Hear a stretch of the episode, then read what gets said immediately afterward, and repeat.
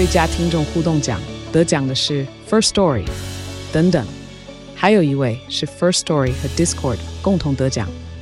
First Story 最新推出的 Discord 整合功能，是为听众管理新标杆，将拥有会员资格的听众自动加入 Discord 群组。这不仅减少创作者的负担，也为听众带来丰富的互动体验，获得全台 Podcaster 一致肯定。体验这个惊人的功能，立刻点击叙述栏链接，让你与听众互动更上层楼。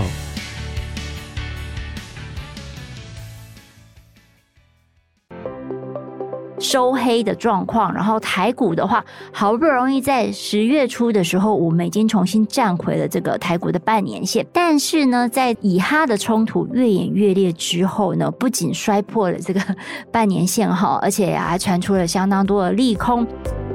之所以观望，也是说，呃，比如说刚刚提到那个联准会啊，这个其实他们的主席鲍尔在这个十九号左右，他其实也有发表演说，那时候也有提到说，呃，美国公债值利率是飙升到这一度突破五趴嘛，哈，是十六年来的一个新高。只是也是要提醒大家，因为在一年前呢，债券值利率来到四趴的时候，大家也认为是相对高点。没想到这一年来进去的，大概现在也都是一个亏损的状态。所以这个就领到息赔了价差，殖利率一山还有一山高这样。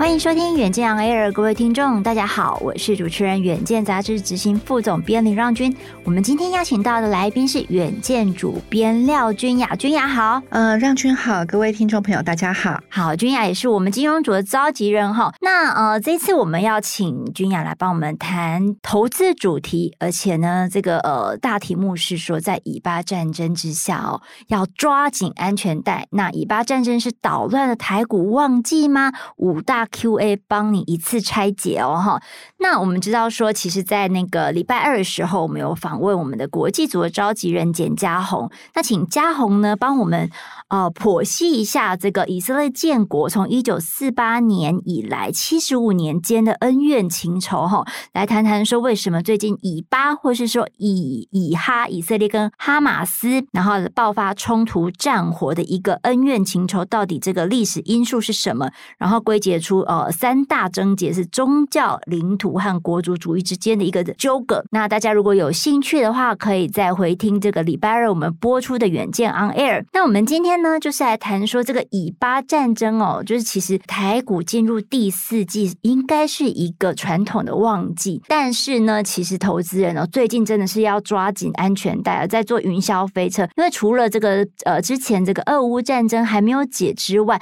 又来了一个战争哦，这个。以巴战争，四大全球的火药库已经点燃两座。在这样的情况之下，其实我们可以看到说，呃，以美股哦，最近都是一个呃这个收黑的状况。然后台股的话，好不容易在十月初的时候，我们已经重新站回了这个台股的半年线。但是呢，在以哈的冲突越演越烈之后呢，不仅摔破了这个半年线哈，而且还传出了相当多的利空。那不是很容易在呃，站上半年线了吗？好，那我们怎么样再去看到这个呃台股第四季的行情呢？这个君雅可以先帮我们剖析一下近日哦国际的这几个呃战争的重大事件。我们先看美股，美股的表现是怎么样的？好哦，我们就是在看呃国际比较重大的事件呢。其实我们可以回溯，就是像新冠疫情跟俄乌战争，这些都是影响世界就是蛮重大的一个事件。那美股到底表现怎么样？那如果你是一年后回头检视它哦，会发现说新冠疫情冲击很大，但是它一年后呢，居然 S M P 五百的报酬是将近二十八个 percent，然后八个 percent。对，但但其实如果你哦，大家记得那时候真的是有一种世界末日的恐慌感哦，在二零二零年三月的时候，金融市场是崩溃的哦，一个月那个美股就发生了四次熔断，但是它在下半年的时候马上就呈现一个 V 型复苏哦。在这个年末的时候飙升超过全球哦，全球的总股票市值是飙升了四十兆，总规模一百兆，就连台股都是。我们现在回头看，二零二零年的那一年，其实也有一个高点哦。原因是因为那个时候有一些呃需求哦，是在这个防疫方面哦。嗯、那我们现在回头看，俄乌战争呢也是一样，可是呢，它反而是呈现衰退，因为它同时跟升息是呃这个齐价呃即齐价并趋的，你就会发现说那一年呢，S&P 五百隔年的报酬是负七个 percent。现在我们来看以巴战争哦，呃，以巴战争呢现在的氛围也是一个呃较高利率，以及就是呃在这个原油跟黄金，它就因为有避险的情绪，所以呢其实是有影响到股市的。那我刚刚看了一下，我们的金价已经来到了一盎司一九七五美元哦，这个是非常的高哦。我记得我们上半年的时候在讲，哎、嗯，金价或许会下来。那时候呃，我在写一个投资趣色，都说大家可能不要再把一个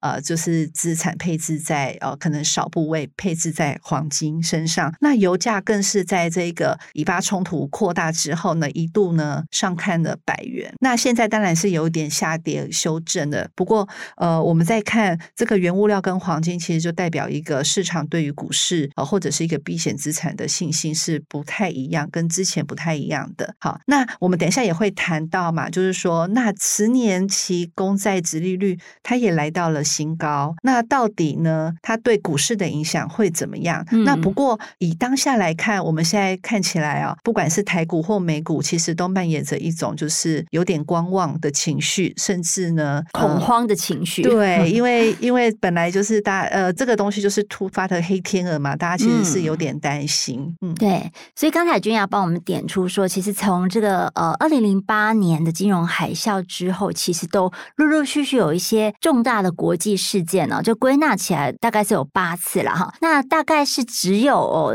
呃这个美国加速升息以及这个俄乌战争这两大事件是负报酬，其他的一些国际重大事件也都是呃在之后一年是有一个正报酬的一个表现哈。所以就是告诉大家说，这个以巴战争可以不用太恐慌的意思吗？君雅，以巴战争一开始大家就觉得说，哎，为什么好像没有受到太大影响哦？原因是因为它对不仅没有受到太大影响，美股台股那个时候还齐涨了一波哎。对，呃，台湾是因为刚好那时候在放国庆连假，所以我们没有参与这个市场。但是呢，开盘之后那一天是补涨的。对，对。然后呢，美股呢，它其实是正向的。这个这件事情呢，其实呃有引起大家的一个观望哦。那当然就是我们的主机长也有出来分析说，因为俄乌战争那时候发生的时候，大家担心的是原物料，因为他们都是生产大国，担心其实在这个全世界的贸易体系跟这个粮食价格会受到影响。嗯，然后呢，确实就是那个时候他们的金融体系也有一度中断。但是这一次呢，以巴战争我们看到的是，虽然地缘政治的冲突加大，但是呢，因为美国第一时间就介入，嗯，那只是说现在呃，可能情况还不太明朗，原因是因为背后大家还在看伊朗，甚至更多的阿拉伯国家，他们现在的态度是如何？是对，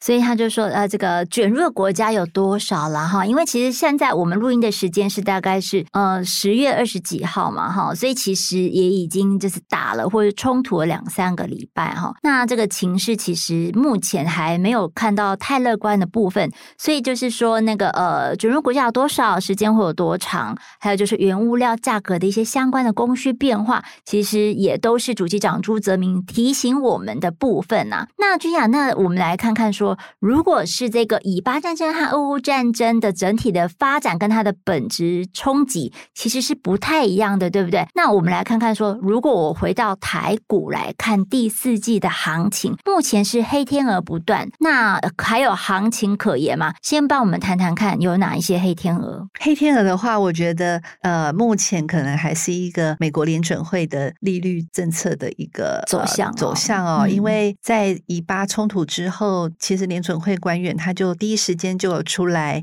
不管是辟谣或者是安定大家的信心，他那时候就有讲说，呃，看起来我们的这个经济这个情况还在控制的范围内，那不过大家有心理准备，就是高利率还会维持一段时间，嗯，嗯，对，所以那个时候呢，其实呃，美股有有一些行情在哦，只是说现现在就是大家还是在看，呃，如果说呃，在这一个美国总统大选就是明年底啊，那台股也是台湾呢，其实下半年原本就是一个财报的旺季，十一月哦，就是一个传统的旺季。嗯、呃，我们现在就是在看，大家都在等的今年有没有那样的总统大选行情哦，或许是会有的。那只是说现在因为呃战争的因素、避险的情绪，所以现在大家嗯，只能说在观望啊，在观望。嗯，所以他在一个外资提款或是筹码不够的情况下，现在看起来就是欲振乏力。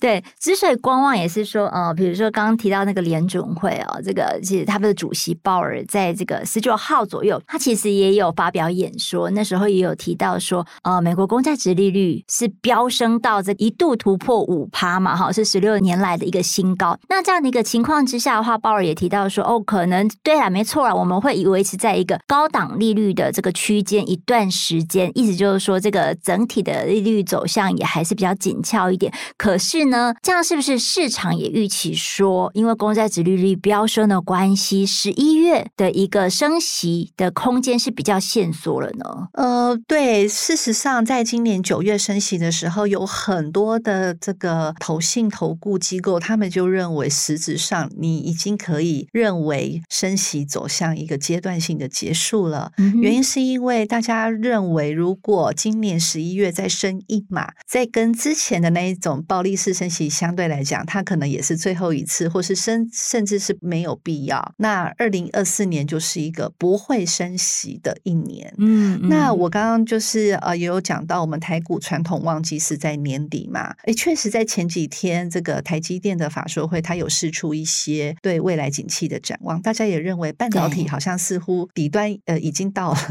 底部到了啊，开始有慢慢的一些行情可以期待。呃，所以呃这件事情我们来看。底部到了，我们就有触底反弹的机会了嘛？哈，就并不是这么的这个悲观了啦，因为看起来库存去化的情况哦，嗯、现在接单的情况都还不错。是是，嗯、所以就是说，哎，半导体这个题材可能之后是还有戏唱嘛？哈，那我们知道十月中的时候，这个 NVIDIA 的这个执行长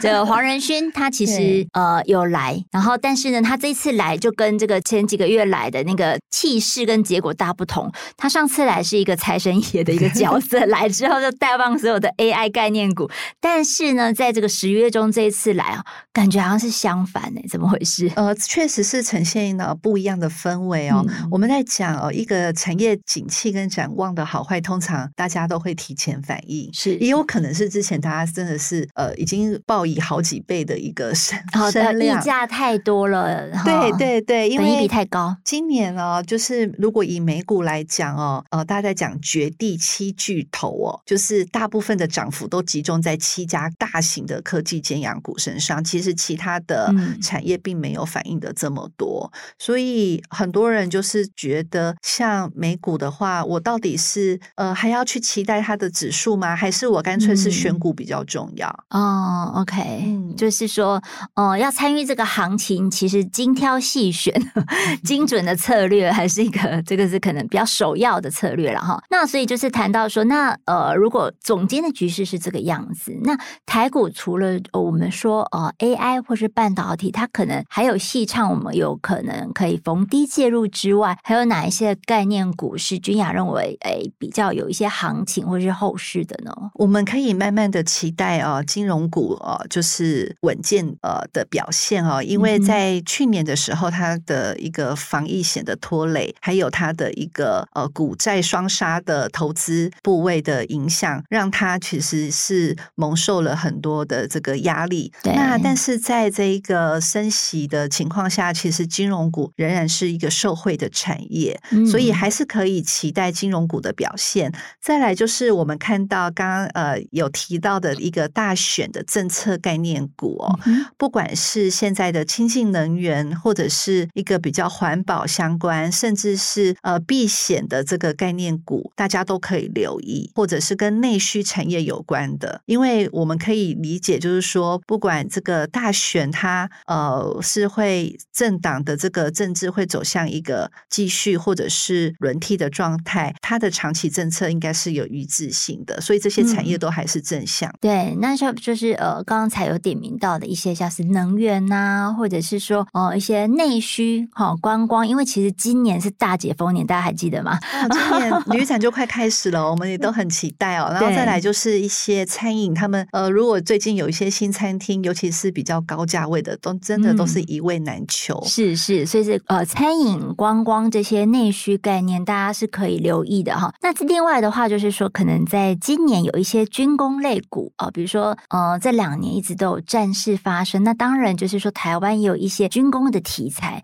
那这些军工题材其实是也可以关注吗？还是说已经涨多了？嗯、呃，台湾毕竟就是现在在一个最热门的地缘政治的题材底下，经常都被点名为最危险的国家嘛。啊、那无论如何哦，就是说这些军事的这个内需概念，它不管是接呃国外的订单，或者是国内有这样的需求，嗯、我们都还是可以期待它的表现哦。因为台湾的传统产业真的能量很强。那再来就是刚刚提到半导体相关，其实它就是它的应用方面，像 AI、电动车、五 G 都还是、嗯、呃接下来发展的产业重点。是对。那只是说我们到底是要短期或长期来看这件事情，因为它短期一定还是会呃，因为之前涨太多了。这个呃黄仁勋来的时候，大家欢声雷动。可是呢，有些人真的就套在那个时候。哎，没错，我还记得吗？我一 开头的时候有跟大家提到说，我们就是、嗯、呃十月以来是又跌破了半年线，那表示说半年前买股的这些股民们都套牢了啦，哈。对对对，没错没错，挺辛苦的啊。那我们其实君雅跟大家点了一些概念题材哈，那呃我们就不去帮大家去抓一些个股来谈了哈。这个东西就是可以参考我们资讯栏的连接哈，就是里面有一些比较详尽的报道。那只是说，在我们谈到这个以巴战争或是以哈冲突的一些呃大的环境，它是一个变动的乱局。那呃君雅可以再帮我们来谈谈看，说这个呃台股或者是说全球投资的后市是怎么样的去观察呢？有没有什么观察指标？了解，呃，我们现在还是可以从一个呃，如果大环境来讲，就是美国联准会的利率决策，然后它如何的影响美国的股债啊，进而影响国际的金融市场。嗯，那呃，现在呢，如果要从这个战争冲突的情况来讲，原油价格肯定是最重要的一个关注指标。是是。那再来就是伊朗的动向，